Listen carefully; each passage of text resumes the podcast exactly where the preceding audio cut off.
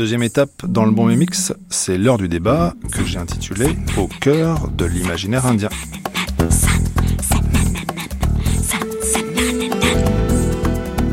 Dernier débat de cette semaine et pour compléter cette exploration de Bombay et de l'Inde moderne, je vous propose de plonger dans l'imaginaire indien.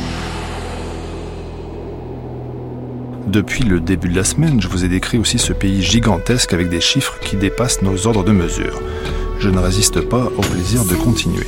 Nous allons parler du monde merveilleux du cinéma de Bollywood. Un chiffre. En 100 ans, 25 568 films de fiction ont été tournés dans le pays. Un pays qui compte 16 000 maisons d'édition et qui publie 80 000 livres par an.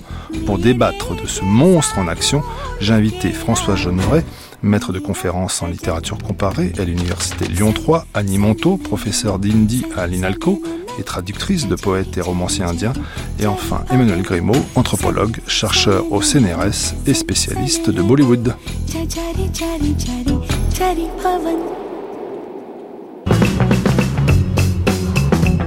La rentrée littéraire, c'est en septembre, mais on vous en parle dès fin juillet ici dans le Bon Mix. Pourquoi?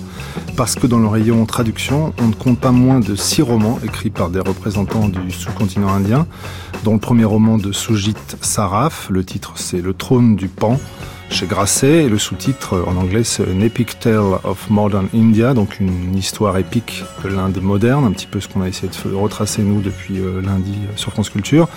Lui, son roman se passe à Delhi. En septembre aussi, la traduction du nouveau roman de Tarun Teshpal, L'histoire de mes assassins, publié chez Bûcher-Chastel. Euh, Tarun Teshpal, on lui doit le très beau Loin de Chandigarh.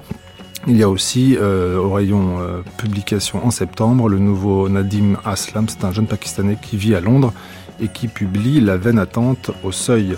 Toute la semaine, dans le Bombay Mix, nous avons feuilleté euh, des romans qui parlent de Bombay ou de l'Inde avec des grands noms tels que Suketu Mehta, V.S. Nepal, Salman Rushdie, Sashi Tharoor, Vikram Chandra et Rohington Mystery. Toutes ces références, tous les livres cités sont à retrouver sur le site de France Culture, www.franceculture.com rubrique Bombay Mix, j'ai trouvé d'autres références dans l'article que vous avez consacré, François Jeanneret, à Bombay dans la fiction britannique et française, période 1980-2004. C'est un article que vous avez écrit pour l'acte du colloque qui s'appelait L'usage de l'Inde. Est-ce qu'on pourrait avec vous voir un petit peu comment Bombay existe? Est-ce que c'est un personnage ou est-ce que c'est un décor? On peut dire que longtemps Bombay a été, on pourrait même dire un non-décor, c'est-à-dire euh, quelque chose d'assez neutre qui n'avait pas beaucoup de place euh, en littérature. Pendant longtemps, euh, Bombay était tout simplement un point de passage. Alors qu'est-ce que ça donne dans les textes? On pourrait évoquer peut-être Louis Bromfield, le romancier américain, l'auteur. Les Nuits de Bombay. Les Nuits de Bombay, 1939. C'est un livre intéressant de, de ce point de vue-là, peut-être comme jalon précisément. Premier livre qui, d'abord qui, euh, à ma connaissance, inclut Bombay dans son titre, qui attire donc l'attention sur la ville et projette, euh, oui, une lumière un petit peu plus, disons, détaillée sur euh, sur la ville. Alors dans le roman de Bromfield, il s'agit d'occidentaux. Le, le, roman se prend pour personnage principal des Européens, des Américains, une Australienne accessoirement, disons, toute une société un peu interlope, cosmopolite, rassemblée à Bombay, mais euh, les Indiens eux-mêmes, les habitants de Bombay ne sont pas vraiment là, à part quelques échantillons de riches Indiens euh, euh, qui fréquentent cette société étrangère dans au Taj Mahal. Voilà. Alors Bombay, là, on sent chez Bromfield la présence. bon, il y a un certain nombre de tableaux de la ville, plus ou moins détaillés, mais les personnages à un moment donné traversent le quartier dit de, de la filature. Et là, par les vitres, euh, par les, portières, euh, ils aperçoivent, ils entrevoient euh, la misère, les taudis, l'habitat très très exigu et très pauvre des travailleurs des usines de tissage, et ils entrevoient qu'il y a un autre Bombay auquel ils n'auront pas accès parce que leur milieu ne le leur permet pas en quelque sorte. Et ça, euh, on pourrait dire que c'est un jalon posé en vue du développement d'une littérature ultérieure sur Bombay qui prendra en compte cet aspect-là de la ville. Si on parle maintenant un petit peu des romanciers indiens, qui eux écrivent sur Bombay, mais en langue anglaise. Alors, on, les a cités toute cette semaine dans le Bombay Mix. Euh, arrêtons-nous tout de suite avec Salman Rushdie, euh, avec Les Enfants de minuit. Est-ce que là, on n'est pas dans autre chose Et euh, le Bombay Mix, pour nous, c'était une métaphore de, de l'Inde moderne. Est-ce que avec Salman Rushdie, on n'est pas dans la métonymie d'une Inde que lui regarde un petit peu d'ailleurs aussi? Alors, les enfants de minuit, c'est en effet, on peut dire, euh, c'est euh, un autre jalon important, peut-être plus important que, celui de Bromfield. C'est un livre euh, qui a à la fois lancé Salman Rushdie, ce n'était pas son premier livre, mais c'est le, le, livre qui lui a valu son premier grand succès et qui a fait de lui un écrivain mondialement connu. Et d'autre part, c'est le livre qui, on peut dire, a installé Bombay dans la littérature comme plus qu'un décor, mais un, un, objet, un objet romanesque. Les enfants de minuit, le dernier soupir du mort. Salman Rushdie ne cesse de revenir à Bombay où il est né pour se réapproprier la ville. Oui, en effet, c'est frappant. Dans le Les Enfants de minuit, certes, Bombay est très important parce que c'est la ville natale du personnage. Néanmoins, l'action, alors l'action se déroule euh, avant la naissance euh, en 1947. Donc les Enfants de minuit, c'est au moment de la partition. Hein. Voilà, le, le, personnage principal, Salem Sinai, naît précisément la nuit où est proclamée le 15 août 1947 l'indépendance de l'Inde mais c'est un roman très très riche. Je dirais qu'il y a une évocation fragmentaire de, Bombay qui est importante au sens où il dit au début, voilà, je suis né à Bombay. Hein. Rushdie fait de Bombay, euh, on peut dire un mythe personnel. Et puis, c'est l'emblème de son Inde idéale pluriel, pluraliste, séculariste aussi. Euh. Alors Bombay, c'est aussi, pour dis l'Inde musulmane. Si on regarde un petit peu de l'autre côté, il y a Rohington Mistry qui appartient lui à une famille parsi et qui aussi écrit euh, des détails de la vie quotidienne, des histoires de famille. Alors Rohington Mistry, je crois que vous aimez beaucoup euh, François Genevray, son, son pointillisme dans, dans l'écriture. Et Bombay, là, ce n'est plus seulement un décor, c'est vraiment quelque chose qui participe de plein pied à son écriture. Oui, Mistry est né en 1952, il est donc un tout petit peu plus jeune que Rushdie, euh, il a émigré au Canada, il vit à Toronto, et euh, plus, euh, enfin, euh, plus manifestement que Rushdie, euh, il évoque Bombay sous le signe de la, de la nostalgie, mais là je pense que euh, ce n'est pas seulement parce qu'il en est parti, mais je pense que c'est aussi une composante de son tempérament littéraire, une certaine mélancolie. Mistry, par exemple, dans Une simple affaire de famille, le, le, le décor principal du roman, c'est un appartement, et un appartement exigu. Un appartement exigu qui est à la fois l'observatoire de la vie euh, de Bombay et en même temps, pour la famille qui y vit, un emblème de la, de la famille à la fois protectrice et contraignante. Alors, on a cité dans la première émission euh. Nepal, prix Nobel 2001, euh, qui lui est, né euh, dans les Antilles, qui découvre, redécouvre, on pourrait dire, Bombay dans l'Inde, un million de révoltes. Et je citais cette première phrase dans le premier débat de lundi, Bombay est une foule.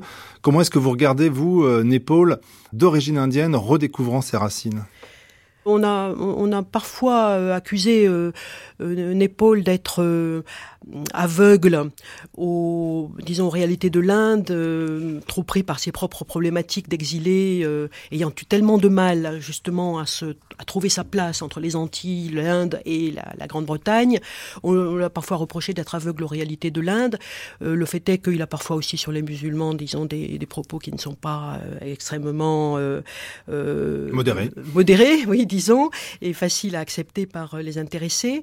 mais je pense que son regard aigu sur Bombay est un, regard euh, euh, qui est à prendre en considération comme une des, manières de regarder la ville. Salman Rushdie, Orrington Mistry, Nepal, Sashi Tharoor qui écrit Show Business, et nous, notre coup de cœur ici dans le Bombay Mix, c'est un jeune qui s'appelle Altaf Tirewala, que vous avez entendu euh, mardi dans le documentaire consacré aux, musulmans et qui signe un formidable petit opuscule qui s'appelle Aucun Dieu en vue, publié chez chez Sud et qui tisse Bombay non pas vu d'un appartement comme chez Mistry, ni un roman total comme chez euh, chez Rushdie, mais qui euh, lie des destins les uns aux autres et euh, et avec une, acuité, un humour et par moments aussi une nostalgie, puisqu'il était parti aux États-Unis, il est revenu vivre à Bombay par le, mal du pays. Petit aperçu donc des romanciers indiens qui écrivent en langue anglaise pour compléter tous les livres que nous avons feuilletés ensemble depuis lundi Un petit mot sur ces Français qui mettent Bombay dans leurs livres. Alors, deux, Pascal Bruckner, Paria, et Jean Echenoz dans Les Grandes Blondes, publiées chez Minuit. Donc, deux aspects que vous pourriez développer, François Genevray? Il y a un chapitre dans, dans Paria qui s'intitule Bonheur de Bombay qui commence ainsi, hein, sous le signe de la démesure. Je cite euh, ici Pascal Bruckner. Au début des années 80, euh, Bombay constituait l'une des villes les plus folles de l'Asie. 8 euh, millions d'habitants, 9 millions de rats, là vous avez le ton donné par Bruckner, les loyers les plus élevés de Beyrouth à Hong Kong, d'énormes fortunes, dont celles des princes arabes chassés du Liban par la guerre, une, concentration de toutes les races qui s'égrènent de Suez à Tokyo, une langue unique, mélange du Gujarati, de Marathi, d'anglais et d'hindi, et euh, Bruckner termine en disant un contraste de richesse indécent et surtout les plus grandes bidonvilles du monde occupées par près de la moitié de la population. Bref, on croirait lire le Lonely Planet ou le Guide bleu en ouvrant Paria de Bruckner. C'est un peu toujours les mêmes clichés qu'on retrouve. Voilà, exactement. Alors, euh, bien sûr, euh, la peinture de Bombay euh, véhicule énormément, énormément de clichés euh, qu'il est très difficile aux écrivains français et, étrangers en général d'éviter.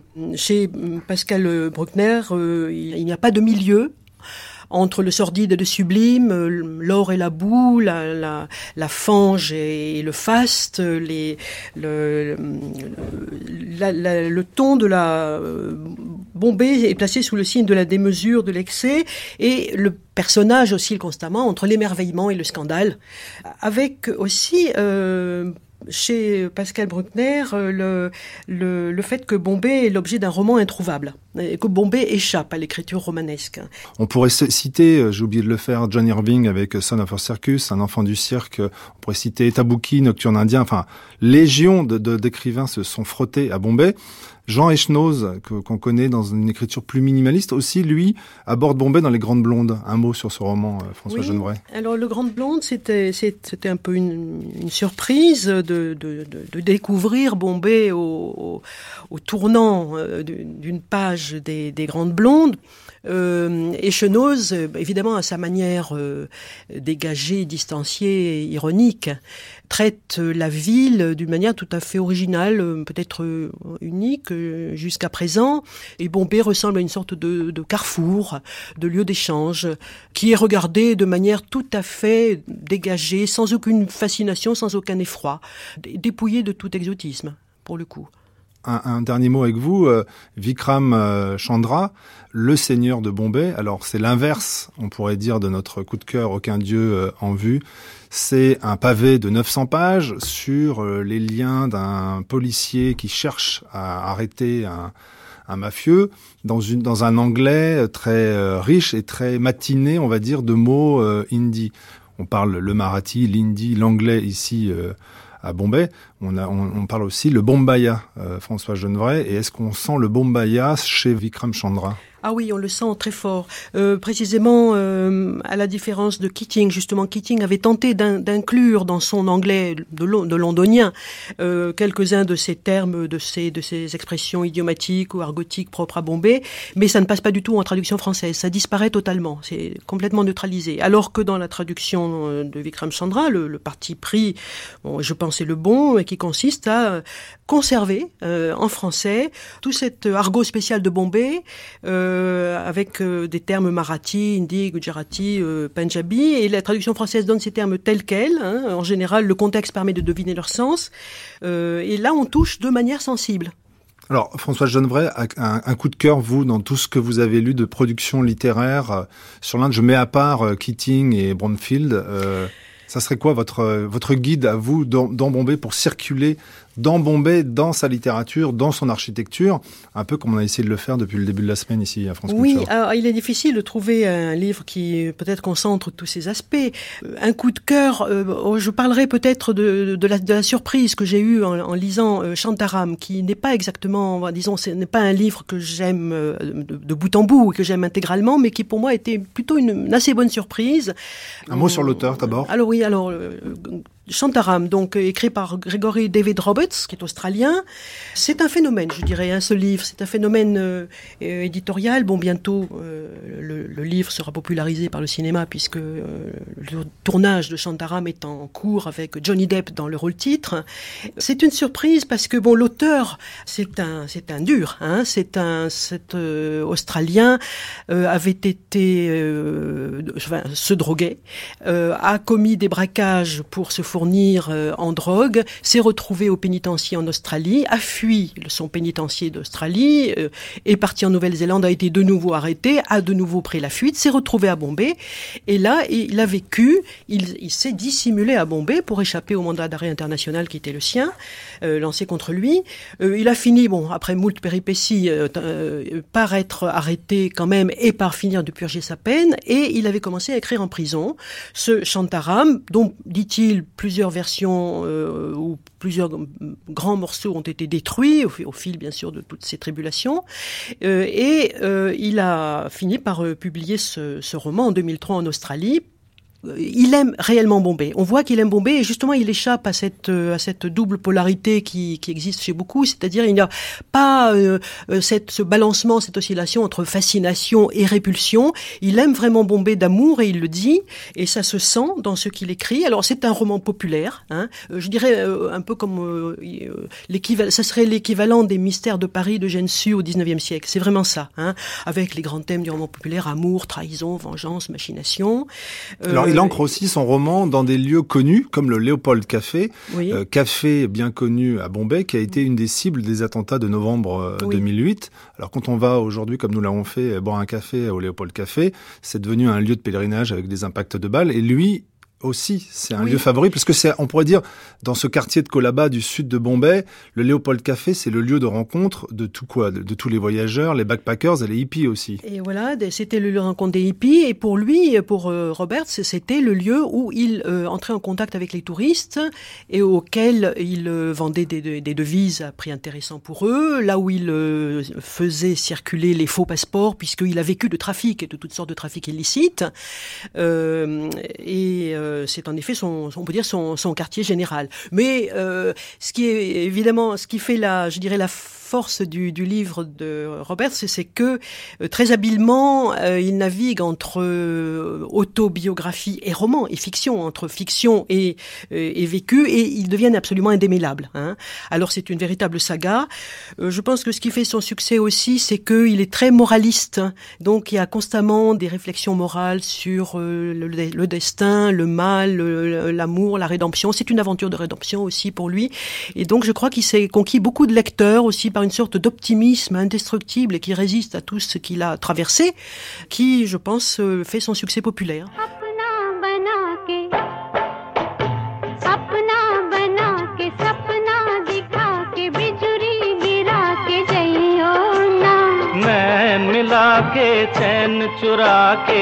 निदिया उड़ा के जइयो ना। गजरा लगा के गजरा सजा के बिजुरी गिरा के जइयो ना। नैन मिला के चैन चुरा के निदिया उड़ा के जइयो ना। गजरा गजरा गजरा L'Inde, c'est un pays plein d'histoires, pour reprendre le titre d'un recueil de poèmes que vous avez traduit euh, d'un jeune homme de 75 ans, Animonto, qui est Denart Singh, qui est né en 1934, si je ne m'abuse, dans l'Uttar Pradesh. Donc un pays plein d'histoires, dites-nous un, mot de ce recueil de poèmes. La majeure partie de ce recueil est consacrée à ce qu'il appelle un long poème. C'est le nom euh, Lambegavita, dont on appelle aussi les épopées. Et ce poème euh, est l'histoire d'un tigre en plusieurs épisodes. Et euh, c'est une poésie à la fois très simple, faite euh, excluant tous les mots poétiques, tout le jargon, toutes les affaîtries, très simple et, très touchante. Alors on l'a dit avec François Genevray, euh, les romanciers indiens écrivent en, anglais, mais ils écrivent aussi dans les langues euh, vernaculaires, notamment en hindi que, vous traduisez.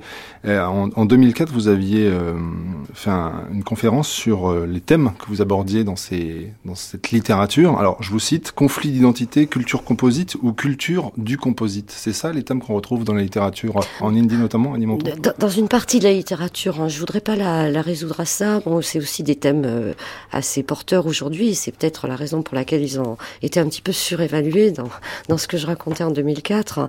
Euh, euh, en 2004, j'ai aussi euh, fait paraître la traduction de en français Un amour sans mesure, qui est un, grand classique de la littérature indienne.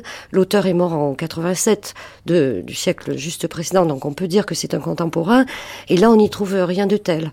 On trouve un roman que certains peuvent considérer comme d'introspection, mais un roman qui valorise euh, une certaine image de la femme, tout en la présentant comme quelqu'un qui accepte d'être euh, la femme battue, la femme répudiée, la femme traînée dans la boue.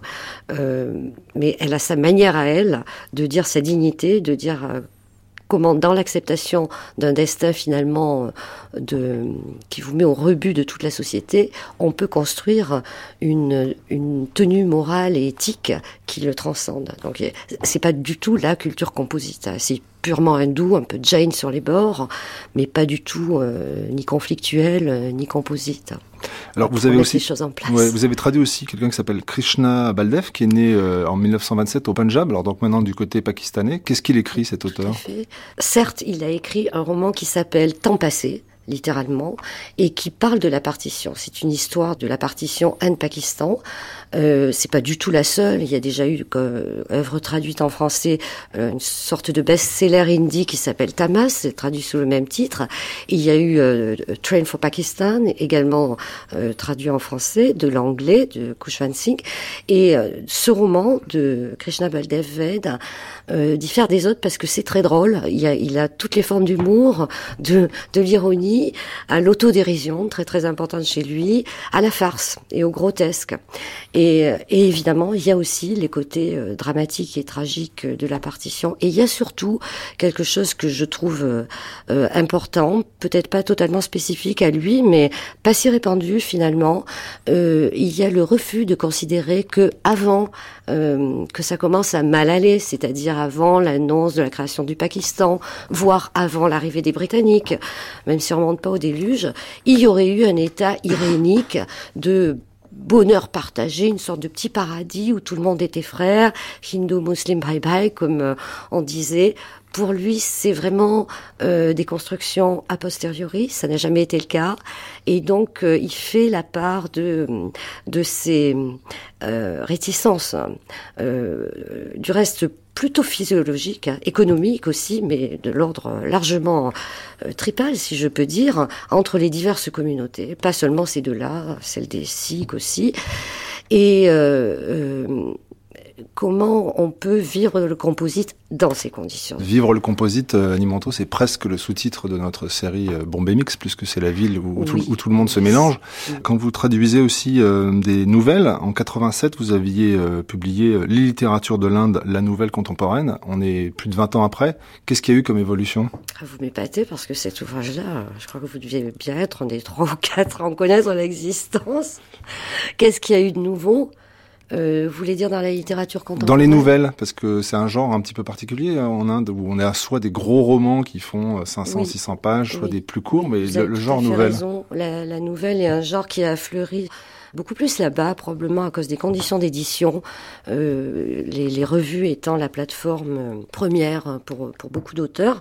Enfin, il y a certainement aussi d'autres raisons. Alors qu'est-ce qu'il y a eu de nouveau?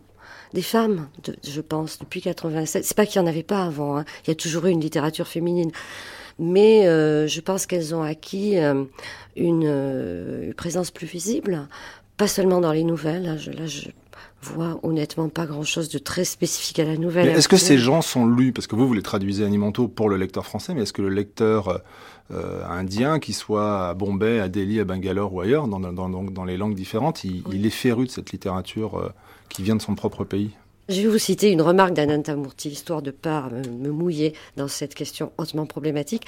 Anantamurti, qui est un, grand auteur euh, de nouvelles, mais surtout de, de, romans, et aussi un activiste politiquement très engagé dans le Karnataka, donc il écrit en Canada.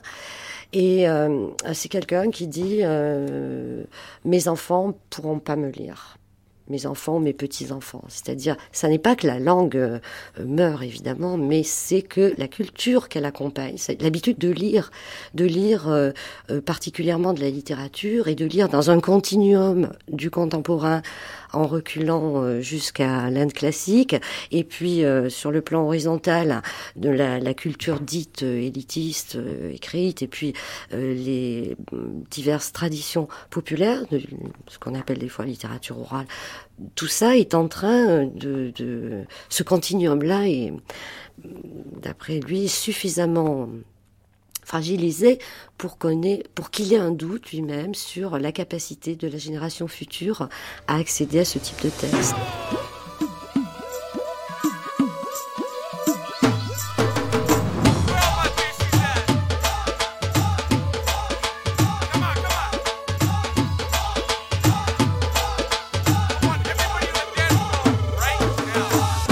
Emmanuel Grimaud, je vous ai invité pour parler du, cinéma, mais un mot sur la littérature.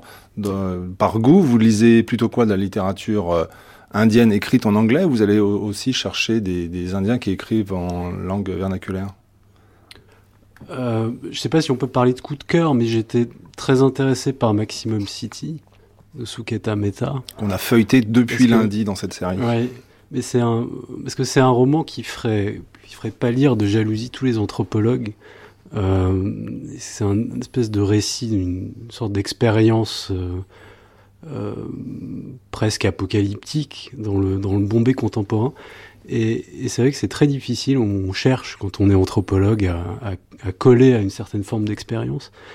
Et là, le, le, pari est réussi. Donc je trouve que, bon après, il y a beaucoup de choses discutables dans ça fantasmé, etc. Mais, mais c'est un, beau roman. Alors vous, vous n'avez pas écrit un roman, vous avez écrit une grosse somme qui s'appelle euh, Bollywood Film Studio comment les films se font à Bombay, au CNRS euh, édition. Dans l'archive qui a précédé ce débat, donc on a donné euh, la part au cinéma d'art et notamment à celui de Satyajit Ray, le Bengali. Est-ce que dans l'Inde d'aujourd'hui, ce Bengali-là, ce, ce cinéma-là, on en parle encore, c'est encore important, Emmanuel Grimaud?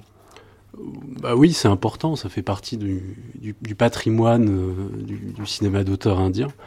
Et puis il y en a d'autres. Hein, euh, enfin, on, cite surtout Ray, mais on parle moins de Gattac, mais puis on parle encore moins d'autres auteurs. Il y a un cinéma d'auteur qui est très important, et puis il y a un cinéma expérimental aussi qui est en pleine explosion. Donc il y a, il y a énormément de choses qui se font en dehors de la sphère du cinéma commercial. Alors, sphère commerciale, dites-vous, euh, Emmanuel Grimaud. Donc Bollywood, Bombay Maximum City, Suketu Meta, je vous fais une petite citation, vous allez me dire si vous êtes d'accord. Bollywood est un terme qui déplaît souverainement aux réalisateurs indie. Il rappelle que l'industrie du cinéma existe à Bombay depuis plus longtemps qu'à Hollywood, puisque les premiers studios américains se sont créés sur la côte Est avant de déménager en Californie au début du XXe siècle. Les frères Lumière ont amené le cinématographe à Bombay en 1896. Alors si on faisait une petite euh, chronologie, Qu'est-ce qui se passe en 1896 euh, Maurice Sestier, opérateur des Frères Lumière, arrive à, Bombay avec trois films sous le coude. C'est quoi? Effectivement, ça, faisait partie des émissaires des Frères Lumière qui avaient été envoyés un peu dans le monde entier. Et, à partir de cette première projection, enfin, il y a eu euh, de manière très rapide un réseau de projectionnistes, euh, notamment des projectionnistes itinérants, qui se sont développés dans toute l'Inde. Et, donc Enfin, ça a été pendant une dizaine d'années, je dirais, le, le, enfin, le cinéma était présent en Inde grâce à ces projectionnistes et ils montraient essentiellement des films importés. Mais peu à peu, il y a eu un réseau de production qui s'est fait, euh, euh, notamment grâce à Dadasaheb Phalke, qui était un des, des, premiers cinéastes indiens. Alors 1913, si mes notes sont bonnes, il a vu La vie du Christ, et ouais. qu'est-ce que ça lui inspire, lui? Ça lui inspire euh, une chose très étrange, mais qui, est, qui était importante euh, c'est d'animer, en fait, de faire des icônes de divinité animées, euh, en mouvement. Et donc il a fait, il a fait les premiers films mythologiques. C'est un peu, il est un peu comparable à Méliès, si vous voulez. Il était euh, aussi, il avait une formation de magicien et il a fait des trucages optiques qui sont assez incroyables pour euh, montrer euh, les dieux, Vishnu, Shiva, sous la forme d'effets spéciaux. Mmh. Et c'est des effets spéciaux très spectaculaires. Alors, peu, après, donc ça c'est 1913, 1918, je, lis les premières lois qui encadrent les images de nudité euh, dans le cinéma. Est-ce que vous pouvez nous en dire plus? Parce que tout le monde sait que dans le cinéma de Bollywood, le cinéma indien, on ne s'embrasse pas à l'écran. On s'embrasse derrière une tenture ou derrière un arbre qui arrive euh, comme ça en gros plan. 1918, on est en 2009, ça n'a pas changé ça a un peu changé, mais c'est vrai qu'on est dans. Enfin, ce qui s'est passé, c'est que le cinéma s'est développé en Inde à une telle vitesse qu'il y a eu un besoin. On est, on est à l'époque coloniale. Euh, il y a eu un besoin de, légiférer euh, d'une certaine façon et de donner des règles, euh, notamment au niveau de la censure. Et les, Anglais ont tout de suite nommé des comités, à la fois avec des personnalités de l'administration coloniale, mais aussi des Indiens, pour légiférer un peu là-dessus ce code de la censure a, évolué hein, quand même euh, jusqu'à aujourd'hui.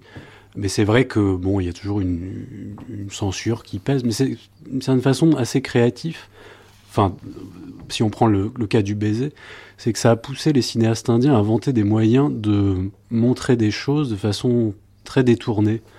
Et donc là, on, pourrait euh, citer des milliers de techniques et d'exemples de cinéastes qui se sont amusés à, justement contourner l'acte euh, charnel, l'acte charnel, montrant euh, avant, après, pendant mais autrement, etc. Enfin, il y a eu des tas de d'invention, si je puis dire. Parce qu'il est drôle, Emmanuel Grimaud, les protagonistes peuvent pas s'embrasser, mais il y a un nombre incalculable de concours de Sarri mouillé dans tous ces films où il y a une mousson abondante. Oui ces jeunes femmes à forte poitrine se lancent dans l'eau et en ressortent. Euh, donc, euh. c'est, oui, c'est l'exemple typique, mais il y a beaucoup de scènes de chorégraphie qui sont, selon nos critères, très vulgaires. La vulgarité, Emmanuel Grimaud, est-elle un ingrédient des films de Bollywood? Écoutez plutôt la recette de Sachi Tarour, dévoilée dans son roman Show Business. Je suis maintenant en plein milieu d'un décor de film et sans une minute pour de l'auto-dorlotage existentiel. La chanson en playback recommence. Je mime mon vœu mélodique de poursuite éternelle. La pluie se déverse à travers des seaux troués, mes pieds se déplacent ainsi qu'on le leur a indiqué, mais je suis terrifié à l'idée qu'ils se prennent l'un dans l'autre. J'ai une conscience aiguë du ridicule de ce que je fais, et encore plus acérée de mon incompétence à le faire. Embarras doublé ici de la crainte d'exécuter l'absurde avec ineptie. Je suis tellement pétrifié par la peur d'échouer que je ne sens pas le chatouillement dans mon nez jusqu'à ce que, en pleine galipette, mon dos baissé à un angle impossible d'adulation chorégraphique, une main sur ma fesse, tel un fonctionnaire en quête d'un pot de vin, l'autre tendue vers le menton de la belle, les lèvres mimant les paroles de la chanson, je m'avance vers Abba, mes yeux dans les siens, mes narines gonflées de désir et éternues. Coupé. Qu'est-ce que c'est qu'un film euh, de Bollywood? Combien de temps ça dure? C'est pas 1h30 Non, c'est pas 1h30, c'est 2h30 à 3h, en gros.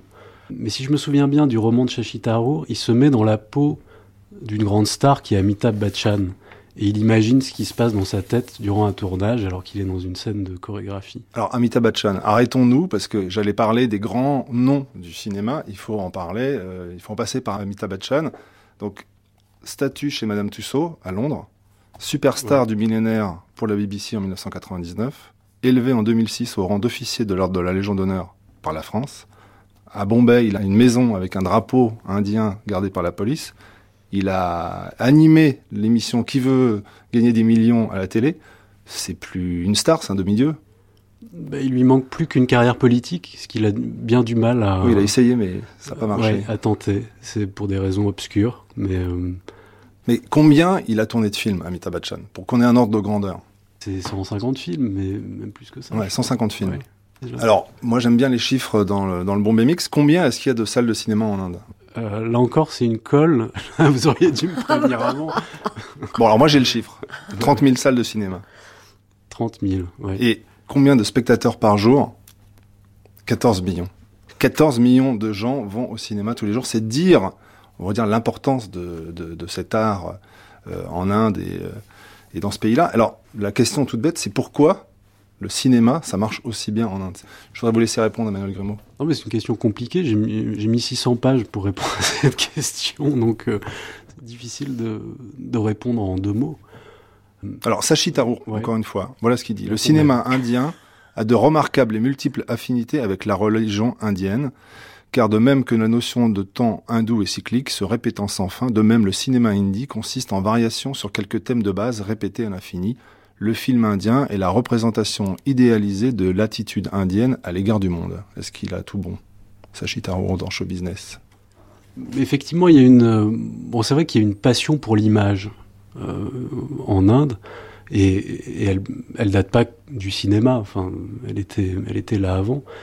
La façon dont, les Indiens ont, épousé le cinéma est, assez spectaculaire.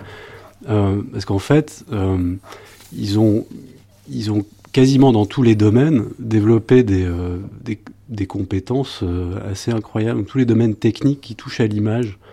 Donc c'est pas seulement la chorégraphie, c'est aussi le travail de la caméra, c'est aussi les, effets spéciaux, c'est tout ce qui touche à, à l'image finalement. Alors l'image aussi dans la religion hindoue c'est important, plus qu'il y a toutes ces représentations de Dieu, donc ça, ça participe de, de, cette psyché indienne qui aime aller vénérer des, des figurines de euh, Shiva, Vishnu, euh, Rama et les autres. Oui, oui c'est pas pour rien que le, le, premier cinéma à avoir eu un succès dans toute l'Inde finalement est un cinéma mythologique au départ. Euh, après il s'est transformé, c'est devenu autre chose.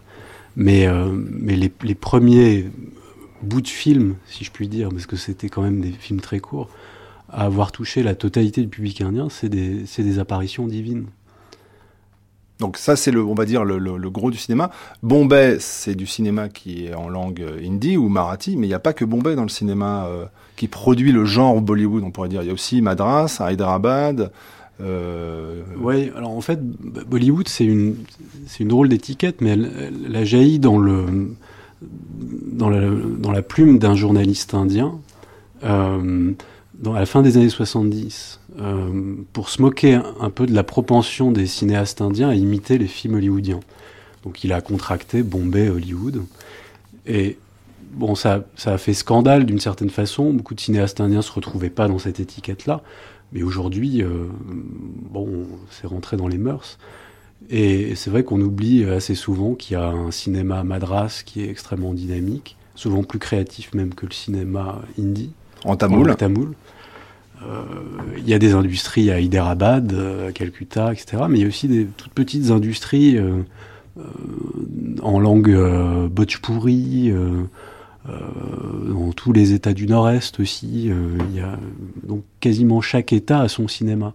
Alors, ce qu'il faut expliquer aussi, Emmanuel Grémaud, c'est que quand un film marche à Bombay, il est traduit, voire adapté en tamoul à Madras, voire l'inverse, pour que le public de, de l'Inde, du Nord et du Sud puisse euh, se régaler des mêmes euh, sucreries, on pourrait dire. Il y a beaucoup de passerelles entre le cinéma de Madras et le cinéma de Bombay, spécialement, parce que Madras a, formé des techniciens euh, de façon exemplaire, et donc il y a beaucoup de beaucoup de cinéastes de Bombay qui vont faire leur son, par exemple, à Madras, ou, euh, des stars qui naviguent entre les deux. Euh, beaucoup des idées de, des chansons de films, des chorégraphies contemporaines. Si vous quand vous voyez des acteurs qui sont filmés à plusieurs endroits, euh, qui sont euh, un moment à la Tour Eiffel et le plan d'après à New York ou en Australie, c'est une idée qui a été en fait celle de cinéastes tamouls dans les années 80 et, et qu'ont repris les cinéastes euh, de Bombay.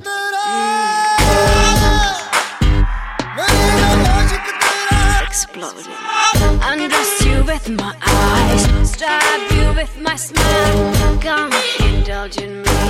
That's how I want it to be. Nouvel extrait de Show Business de Sashi Tarour. Vous avez dit star de qualité? En qualité de star, j'ai pour une grande production à m'infliger de 20 à 30 séances de tournage. Quand je fais une demi-douzaine de films à la fois, certains tournés sur des lieux éloignés des studios des autres metteurs en scène, les Fixez-nous un rendez-vous deviennent des cris plaintifs. Je croyais autrefois qu'un film qu'on mettait trois ans à faire exigeait des gens un labeur de chaque jour durant trois ans. Pas du tout. Tout ce qui se passait, c'est que sans doute le producteur avait fait un casting trop ambitieux et qu'il n'arrivait pas à fixer des rendez-vous. Le pire, c'est quand le héros et l'héroïne du film sont des vedettes très demandées.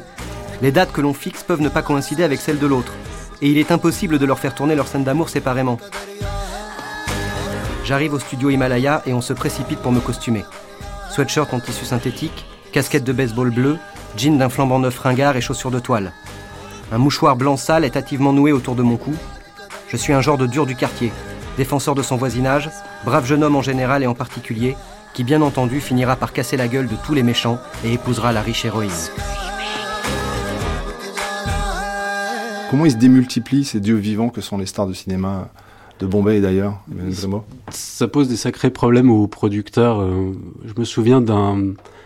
euh, Enfin, au moment où je faisais mon terrain, donc j'étais j'étais assistant d'un réalisateur, enfin, Sanjay Bansali, et, et puis il y avait un petit producteur euh, que j'avais rencontré qui essayait de faire un film avec une grande star qui s'appelle Govinda, qui était une star de la comédie. Et euh, il avait, il n'avait pas trouvé meilleure idée que euh, d'emmener Govinda dans un bus en Suisse euh, pendant trois semaines. Et son idée, c'était que ça lui permettait d'avoir Govinda pendant trois semaines. Et, mais le scénario de départ, c'était une adaptation du Titanic. Et, et- donc son rêve, c'était d'emmener tous les acteurs sur un bateau qui puissent pas s'échapper euh, et aller tourner sur d'autres euh, films. Puis finalement, le Titanic est devenu un bus en Suisse. Mais- Alors, c'est aussi impressionnant comment le cinéma indien digère le cinéma étranger, parce que vous parlez du Titanic. Le dîner de con a été adapté aussi à Bombay. Ouais, en fait, mais la plupart des films indiens sont des remakes. On le sait pas au final, pas toujours en tout cas, parce que tout le tout l'art est, est d'arriver à indianiser le un script qui est généralement un, un film qui a plutôt bien marché euh, à Hollywood ou ailleurs. Alors, je me souviens d'avoir vu une adaptation. Ouais, je me souviens d'avoir vu une adaptation de Nikita de Luc Besson, Ouais. mais la, la Nikita de Bombay, c'était un gros moustachu avec des biceps. C'était plus une jeune femme accorte, euh, spécialiste des coups fourrés dans les films d'espionnage, mais c'est la, la trame était la même, quoi. Ouais, ouais. Mais souvent, on fait des mélanges de plusieurs remakes, en fait. C'est-à-dire qu'on on se dit pas, bon, on va refaire euh, Nikita ou Titanic. On se dit, on, on va refaire... Le euh, début de Nikita avec voilà. la fin du Titanic. Exactement. Alors, Emmanuel Grimaud, Annie Manteau, si vous voulez réagir sur le cinéma euh, de Bollywood, parce que vous n'avez pas que votre, euh, votre, votre goût de l'Inde, c'est pas que les livres, j'imagine que c'est aussi les films, vous êtes nourri aussi de toute cette Les mythologie. films, euh, les langues, euh, oui, la mythologie. Non, mais quand j'écoutais Emmanuel, euh, j'ai j'ai brusquement pensé aux origines du théâtre, qui sont nées à Bombay, le théâtre hindi, enfin, euh, à la fin du XVIIIe siècle, quelque chose comme ça, et qui sont nés euh, dans des adaptations de fragments d'histoire mythologique aussi, exactement comme le cinéma. Après, c'est devenu euh, carrément un genre vulgaire, euh, assez méprisé de la communauté littéraire, mais on appelait ça le théâtre parsi parce que c'était fondé par des, des parsis, compagnie. Et, euh, et en fait, c'est le début de la littérature hindi, 19e siècle, euh, grandes heures de gloire au début du 19e siècle, puis de fil en aiguille. Voilà à quoi je pensais, moi, comme... euh, Alors, pour faire un film à Bollywood, euh, à, Bombay, Madras ou Hyderabad, il faut un scénario, donc on a compris, c'est des remakes, des briques de broc, un acteur ou une actrice connue, mais aussi il faut une chanson, écoutez.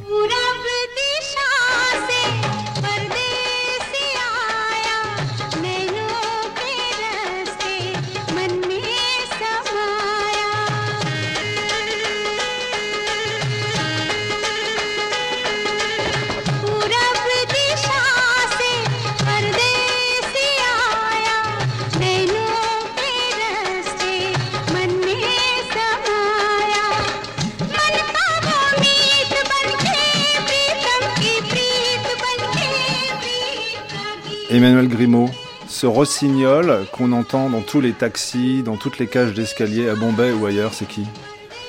Bah Là, c'est la Tamangeshkar, donc, mais qui est... En fait, souvent, on a l'impression que les voix se ressemblent et c'est pas toujours la même. Mais c'est que le, standard est très aigu. Euh, pour, euh, ça, date d'il y a un certain temps, en fait. C'est que euh, les conditions d'enregistrement étaient telles, et puis il fallait que les, voix s'entendent. Donc, donc le standard, c'est figé autour d'une voix très aiguë. Euh, bah, la Tamangeshkar, vous savez combien elle a fait de chansons. Bah non, dites-nous. J'ai oublié. Là, c'est là, c'est le chiffre des records absolus. Alors vous dites 85 000, Non, non, c'est entre 25 000 et 50 000 chansons Voilà. dans une vie entière. Alors, euh, la Tamangeshkar, c'est avec Amitabh Bachchan, ça fait partie du panthéon de la mythologie et du, du, du cinéma. Cette voix-là, ça raconte à la fois le cinéma, mais ça raconte aussi toute l'Inde, Emmanuel Grimaud. Ah oui, oui, tout à fait. Oui, c'est une marque de fabrique et en même temps, c'est presque devenu une marque environnementale parce qu'on l'entend partout.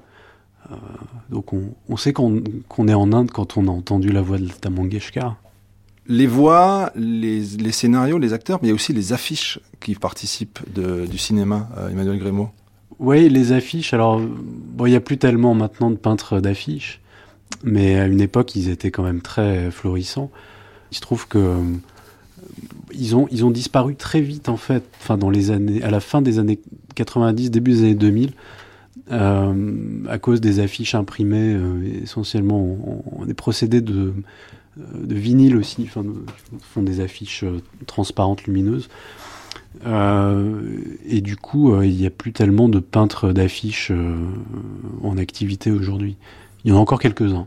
Alors, faut, faut essa- aussi d'expliquer de- que, par exemple, à Madras, beaucoup de stars de cinéma qui avaient euh, leur nom en haut de l'affiche quand ils tournaient des films euh, faisaient des carrières politiques parce que ces, ces gens-là, ils étaient dans l'imaginaire et dans l'œil, euh, on va dire, du consommateur et ont changé le, le titre du film pour un nom de parti politique et beaucoup sont devenus peu ou prou des stars de la politique grâce au cinéma.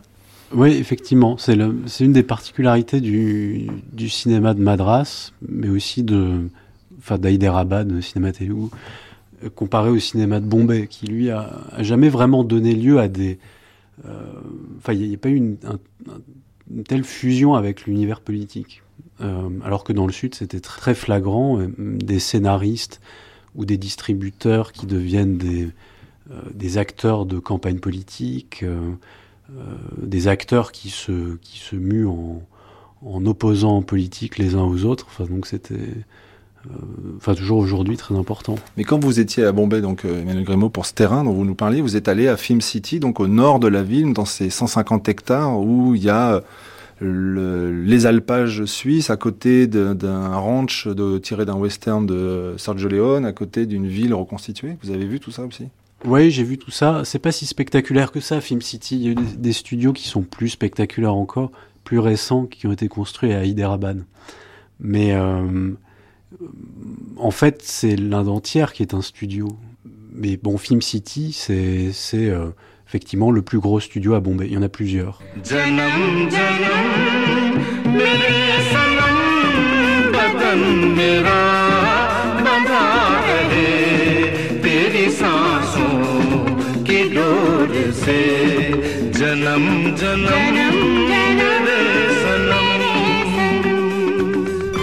Vous écoutez France Culture et pas de doute avec ce genre de musique.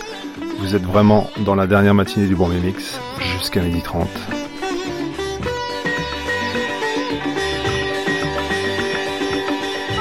Alors parlons aussi de l'argent, puisqu'on est à Bombay, on en a parlé euh, dans notre journée consacrée euh, à l'économie, à l'argent propre, mais aussi à l'argent sale. Est-ce que les deux se retrouvent dans l'économie du cinéma, Emmanuel Grémaud Argent propre et argent sale, et, comment ça se répartit, on va dire, entre musulmans et hindous?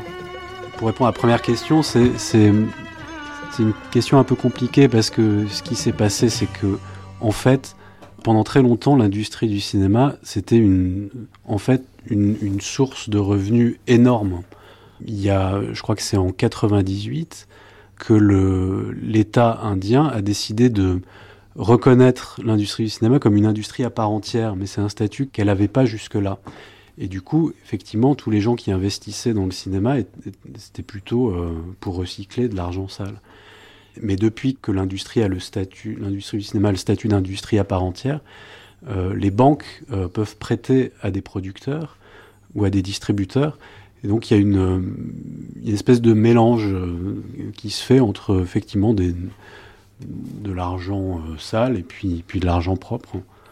Alors je parlais aussi de la rivalité ou de la, du rapprochement euh, hindou-musulman euh, au cinéma. Je, je pourrais citer euh, le film qui a eu euh, un, un prix euh, à l'Académie internationale du film indien à, à, à Macao, là, tout dernièrement, en juin dernier, Joda Akbar, donc qui est le, qui est quoi, qui est aussi une romance à nouveau à l'eau de rose entre euh, le, le prince Akbar musulman et euh, une hindoue finalement.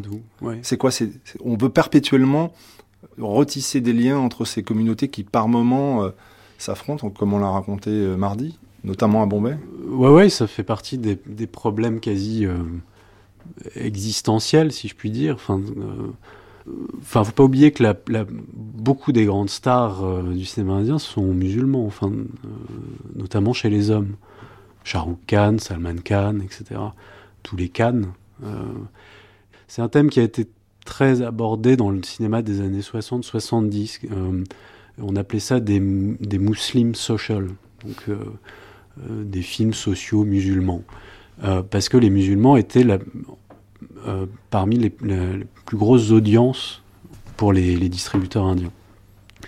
Et on passe son temps à faire des films sur des conflits entre l'Inde et le Pakistan, sur des conflits très contemporains, sur des problèmes de caste, euh, euh, et donc les relations entre hindous-musulmans. Il y a, il y a de très beaux films sur les, sur les émeutes, enfin qui prennent place Black Friday durant les émeutes. euh, il y a Bombay, Bombay. Black Friday, euh, donc qui se déroule pendant les, les émeutes en- entre hindous et musulmans. 92, 93. 93. Et, et c'est des histoires d'amour assez poignantes. Parce que voilà, on a commencé ce débat avec euh, François Jeanneret pour voir comment euh, Bombay était euh, décor, mais aussi personnage principal de certains romans. Mais Bombay, c'est pas que le lieu où on fabrique des films, c'est aussi le lieu qui devient la source des histoires qui sont tournées à Bombay. Donc vous citiez euh, Bombay, Black Friday pour ces jours euh, tumultueux euh, entre hindous et musulmans. Je ne peux pas ne pas parler de Slumdog, Emmanuel Grimaud, Slumdog. oui, oui. Vous l'avez vu? Oui, je l'ai vu, oui. oui, oui. Vous en pense pensez que c'est quoi? Je trouve que c'est un très beau film. Euh, et je trouve que ce qui s'est passé ensuite euh, est, assez intéressant au niveau de la controverse. Euh, c'est que les, Indiens ont d'abord rejeté le film, quelque part.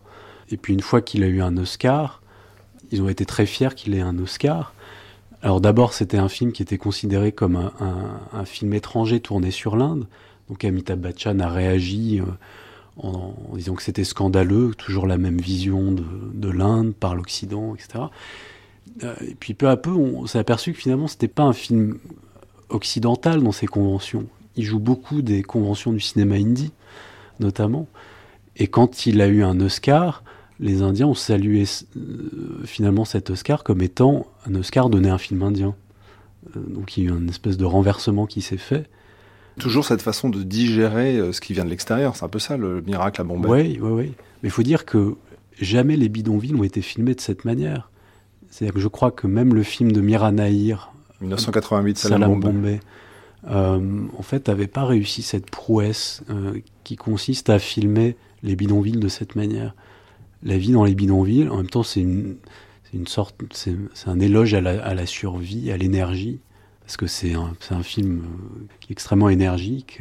Le hors-champ de ce film, euh, Emmanuel Grimaud, c'est quand même que le lieu même du tournage, euh, les habitations des seconds rôles ont été détruites depuis dans, dans la ville, et que euh, il y a des tours opérateurs à Bombay qui proposent d'aller voir les lieux de tournage de Slumdog. Donc tout d'un coup, Dharavi, ce, cet immense bidonville de 800 000 personnes, voit affluer tous les jours des gens qui veulent voir là où a été tourné Slumdog. Donc on- la réalité euh, rejoint la fiction ou la dépasse.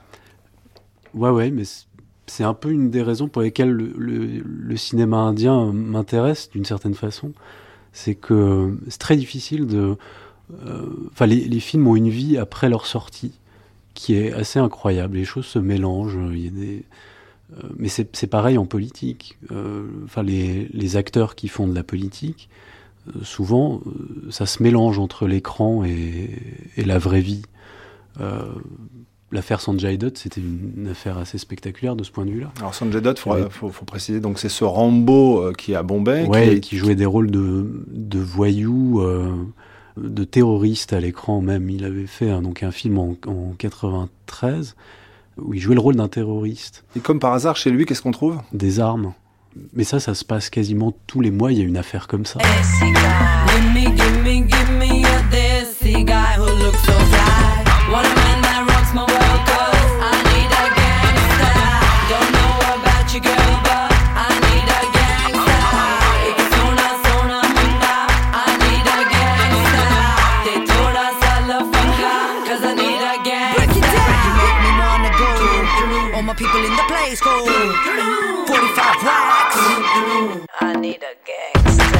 En France, est-ce que vous sentez qu'il y a un engouement pour le film euh, venu de Bollywood, comme il y a eu cet engouement pour euh, le Bengali Satyajit Ray dans les années 70-80 euh, à Paris, dans le quartier latin ou ailleurs? Bah, Il y, a, un engouement qui est, qui est réel. Après, c'est c'est drôle parce qu'il y a une époque où on parlait que de Satyajit Ray. ou du cinéma d'auteur indien et on parlait pas du cinéma commercial. Et maintenant, on parle quasiment que de Bollywood, sans parler du cinéma d'auteur. Donc je sais pas, peut-être qu'un jour, on va finir par parler de tout. Alors, pour parler de tout, je vous propose de rester avec nous pour écouter le documentaire qui suit, où on va parler justement de cinéma d'auteur, mais aussi de documentaire. Alors, est-ce qu'il y a la place pour raconter l'Inde, comme on le fait ici depuis le début de la semaine euh, sur France Culture, mais au plus près des gens, sous la forme de documentaire Emmanuel Grimaud Il y a de très grands documentaristes indiens, mais c'est vrai qu'on voit très peu leurs films. Euh, et bon, à, part dans les festivals ou des choses comme ça.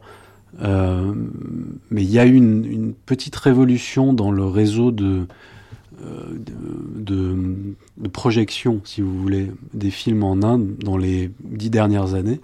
C'était l'avènement de ce qu'on appelle les multiplex. Euh, parce que pendant très longtemps, les salles en Inde, c'était essentiellement des salles héritées de la période coloniale, qui étaient des espèces de grands théâtres euh, avec des milliers de places, et, et, qui, pour les remplir, devaient montrer des films commerciaux et ne pouvaient pas se permettre de montrer d'autres films. Animanto, un souvenir d'être allé au cinéma en Inde avec ces bouteilles qui roulent sous les sièges, avec ces familles d'un côté, ces hommes de l'autre. Vous avez vécu ça aussi, Animanto Oui, en fait, euh, exclusivement, parce que maintenant je vais moins au cinéma, mais quand j'habitais en Inde, début des années 80, c'était exactement ça. Les chants étaient connus d'avance, toute la, la, salle reprenait, euh, et les, les, familles en groupe, euh, avec leur euh, boire et leur manger. les odeurs de pied, tout ça. Oui. C'est aussi ça l'Inde. Et malgré moi, vous n'êtes pas lassé, vous, de, de, ce cinéma? Vous me disiez avant de commencer, le cinéma de Bollywood, j'en vois de moins en moins. Bah, C'est-à-dire que je me suis intéressé à d'autres choses. Euh, j'ai...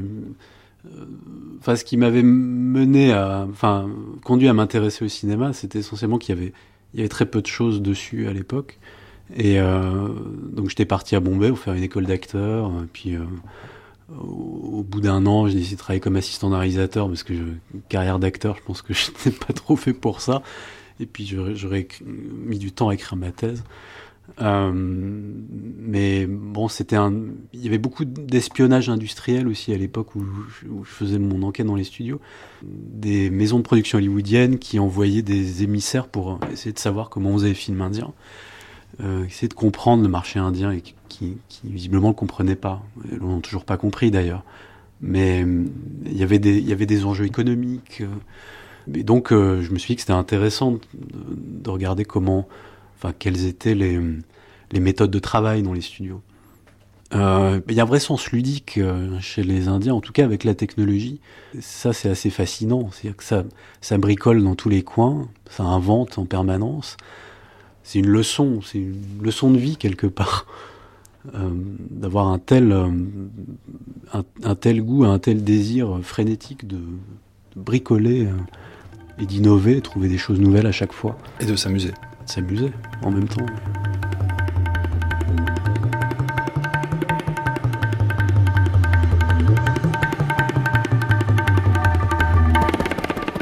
Au cœur de l'imaginaire indien, Merci à François Genoret, Animanto et Emmanuel Grimaud.